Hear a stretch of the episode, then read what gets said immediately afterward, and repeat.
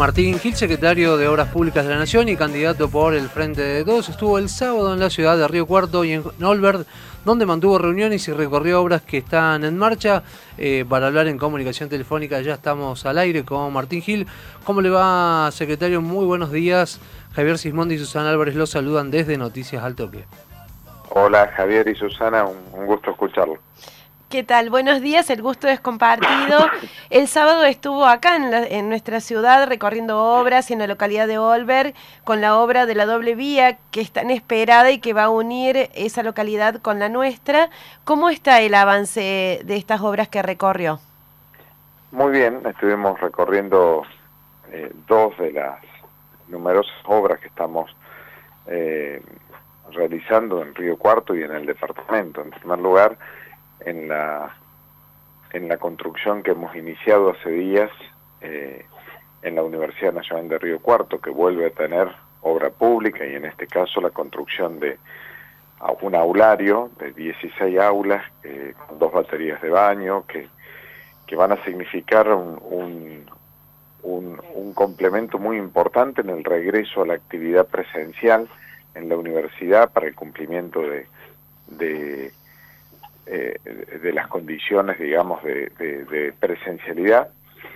Y después,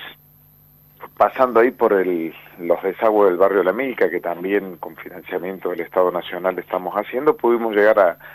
a, la obra de la autopista Holber Río Cuarto, que lo hemos hablado en tantas veces con, con ustedes y con los medios de Río Cuarto, la importancia que esta obra tiene. La obra está muy, pero muy bien en ritmo, en ejecución, y, a punto tal que en el día de mañana, si todo está bien, o a más tardar el miércoles, eh, se comienza a, arrojar el asfalto. Digamos, ya se ha avanzado a, a todo el punto que es el, más complejo, la tarea preliminar, y el asfalto comienza a arrojarse ya en parte del tramo de, de la autovía, así que viene, viene muy bien la obra. Eh, Martín, bueno, más allá de, la gestión, también hay una campaña de por medio rumbo a las elecciones legislativas, en la cual usted está como precandidato. Bueno, ¿cómo marcha esa campaña del Frente de Todos en la provincia de Córdoba? También estamos contentos de, cómo viene la campaña, que es una campaña austera, que es una campaña de recorrido territorial, que es una campaña donde estamos llegando a cada rincón de la provincia para poder contarle a los cordobeses cómo en el peor momento de la humanidad, como ha sido esta pandemia, y después de la enorme crisis económica que nos dejó el gobierno anterior, eh, cómo es que el presidente dio vuelta la página de desencuentros con Córdoba y con los cordobeses, y lo que venimos haciendo en cada lado y en cada cartera del gobierno nacional para trabajar para el desarrollo de Córdoba, para las mejores condiciones de nuestra provincia y para que desde, desde Córdoba contribuyamos a, al, al, al, crecimiento de la Argentina y a poner de pie a la Argentina. Y, y cada recorrido es un, un recorrido del cual no solo decimos, sino también recogemos las expectativas, las esperanzas de, de poder salir, que tienen los cordobeses de poder salir definitivamente a, a la vida que queremos. ¿no? Martín, desde Hacemos por Córdoba han planteado que la verdadera grieta en nuestro país tiene que ver con la inequidad en la distribución de recursos y el otorgamiento de subsidios comparando a Cava y Capital Federal con el interior productivo. ¿Qué significa para el Frente de Todos representar a Córdoba en este contexto? Justamente el gobierno que está dando vuelta a la página de esas inequidades, porque lamentablemente hay compañeros que cuando estuvieron en el Congreso avalaron todas las leyes, absolutamente todas las leyes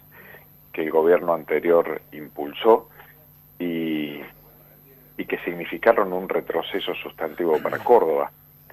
Algunos de quienes hoy declaman que van a ir al Congreso a defender a Córdoba, en el año 2018, cuando, cuando el gobierno de Macri casi llevó una cuasi eh, extorsión, condicionamiento a las autoridades cordobesas que bajo la promesa de acompañar el déficit y zanjar el déficit de la caja de jubilaciones, cosa que tampoco hicieron e hizo el gobierno de Alberto Fernández, eh, les obligaron a firmar el pacto fiscal. Y en el pacto fiscal había un artículo que establecía que la provincia de Córdoba y el resto de las provincias renunciaban a los subsidios del transporte y del resto de los servicios públicos. Y eso hizo que mientras en el año 2018 se recibieran 6.700 millones de, de subsidios de transporte, en el año 2019, a partir de que los legisladores acompañaron esa ley, se recibieron 1.300 millones. No obstante esa ley, el gobierno de Alberto Fernández el año pasado incrementó un 300% el aporte de subsidios al transporte de Córdoba, pero sigue siendo una materia pendiente, porque lo que debemos hacer es rediscutir el sentido del transporte como servicio público y en tal manera tener un mismo criterio de distribución de subsidios para todo el país, que básicamente contemple también que el subsidio debe crecer donde la demanda es más, más baja para poder sostener el, el servicio. Y entonces ahí me pongo en rol también de un hombre del interior del interior. Y muchas veces las cosas que quienes están en Córdoba capital le reclaman a Buenos Aires, desde el interior de Córdoba se lo podríamos reclamar a Córdoba capital, donde en realidad eh, el gobierno de la provincia también eh, suele tener soluciones que es concentrar más los aportes para el transporte, por ejemplo, de Córdoba capital, en detrimento del transporte que es indispensable en el interior de Córdoba, no solo el urbano, sino el interurbano, porque Córdoba tiene muchísimas localidades que no cuentan con todos los servicios y que por lo tanto deben concurrir una gran ciudad, el caso de, de toda la zona de Río Cuarto con relación a Río Cuarto. Por eso es uno de los debates que hay que dar, pero hay que dar en serio, no avalando las leyes que tanto daño le, le hacen a Córdoba. Secretario, bueno, se habla también de que ya no hay un desencuentro, ¿no? Entre Córdoba y lo que tiene que ver con el gobierno nacional. Pero, ¿cómo se daría un, encuentro ¿no? entre legisladores que están más cerca de eh, la reta que el presidente Alberto Fernández? El desencuentro es con Córdoba y con los cordobeses. Eh, así como en algún momento existieron desencuentros que, que fueron tan profundos para, para, para los cordobeses en relación a la nación, el presidente en campaña dijo yo vengo a dar la página de esos desencuentros. No tuve responsabilidad en esas peleas que, que muchas veces marcaron la vida institucional de Córdoba en los últimos años. Pero sí yo estoy convencido que Córdoba es una provincia, la provincia del interior más importante que necesita ser el motor del crecimiento de la Argentina. Estoy convencido que si a la Argentina le va mal, las industrias de Córdoba van a estar mal y si a la Argentina le va bien, las industrias de Córdoba van a estar bien, y al revés. Y, y es lo que ha hecho, es lo que ha hecho, y por eso hoy nadie podría alegar ese, esa desigualdad. Por el contrario, Córdoba está recibiendo lo que siempre debió recibir y se merecía. Y lo está recibiendo con un carácter federal y lo está recibiendo sin ser fruto de la extorsión, eh, que muchas veces esas ayudas significan. Te doy esto, pero acompáñame con esto, dame este quórum, condicionante en esto. ¿Qué fue lo que hizo el macrismo? Eh, en el caso de este tiempo, y aún en la peor crisis que se recuerde, el gobierno ha avanzado significativamente. La caja de jubilaciones dio superávit este año a partir de lo que ha sido, entre otros aspectos, el aporte y la remisión de fondos por parte del Estado Nacional a los jubilados cordobeses. Digo, solo para poner un ejemplo. Por lo tanto, creo que esa va a ser la filosofía que el presidente y la filosofía que tenemos quienes acompañamos la lista. Porque en mi caso, en este año y medio como secretario de Obras Públicas de la Nación, pude acompañar la decisión del presidente y de mi ministro, Gabriel Catopodis, para que la obra pública volviera a estar presente en Córdoba, en 340 obras en municipios, en 8 obras en universidades, en 20 obras en rutas cordobesas, en la culminación de las plantas depuradoras de Córdoba, de Río Cuarto, de Bajo Grande, en más de 70 obras de saneamiento que hoy estamos llevando en la provincia, en las obras hídricas de canalización para, para que no se inunden nuestros campos. Eh, lo dijimos y lo hicimos, no ha habido un solo día que no pensáramos en cómo, eh, en cómo poder desde la obra pública mejorar todos los días la vida de los cordobeses. Martín Gil, ¿cuál cree que es la discusión,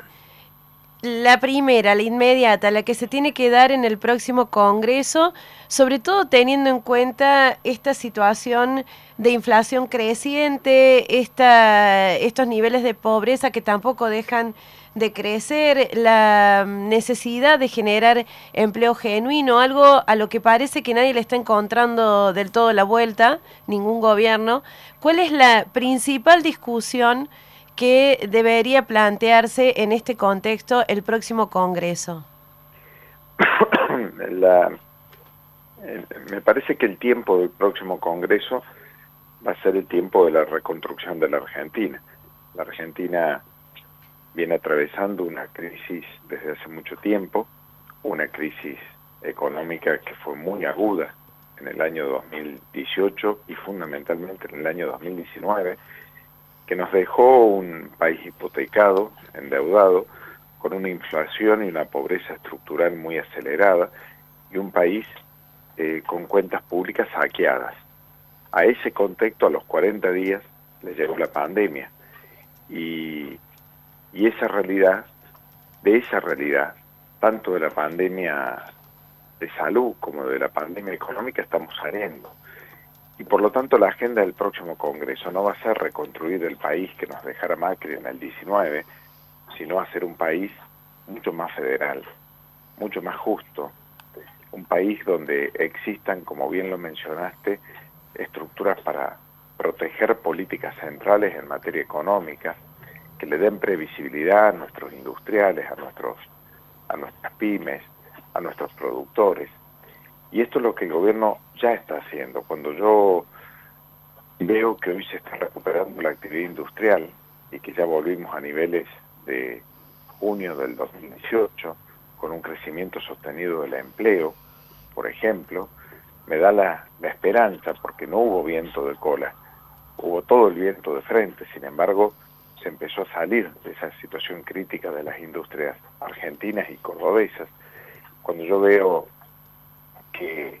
el gobierno toma la decisión de cambiar los planes sociales por empleo, como lo está haciendo el ministro Juan Chizabaleta, si bien sabemos que hay una urgencia, que es el hambre y que es la necesidad que no puede esperar, sabemos que las soluciones tienen que ser de fondo y que las soluciones de fondo pasan por el trabajo, no pasan por el plan. Y para eso el gobierno acaba de lanzar el, programa de, promoción del empleo joven más, más, más importante que se haya lanzado en la Argentina eh, y que se llevará adelante desde, desde este tiempo. Cuando veo que las universidades que estaban desfinanciadas vuelven a tener un esquema de financiamiento acorde a sus necesidades, que el Ministerio de Ciencia y Tecnología, que había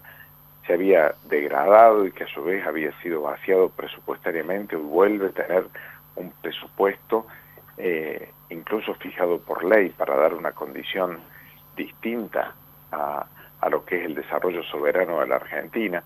cuando veo que nuestros productores en el campo eh, están atravesando un momento también de expansión, de, de desarrollo y de, y de una rentabilidad favorable y positiva, veo que hay, aún en un contexto tan difícil, como bien lo planteas vos, hay, hay esperanza, hay oportunidades, y esas oportunidades, la política argentina, los políticos, no la podemos dejar desaprovechar, porque cada vez que los políticos se pelean, los que pierden son los mismos, es la gente. Hay una agenda que es la de los políticos y hay otra agenda que es la agenda de la gente. Y ojalá que el Congreso que viene se anime a tomar la agenda de la gente y no la agenda de los dirigentes.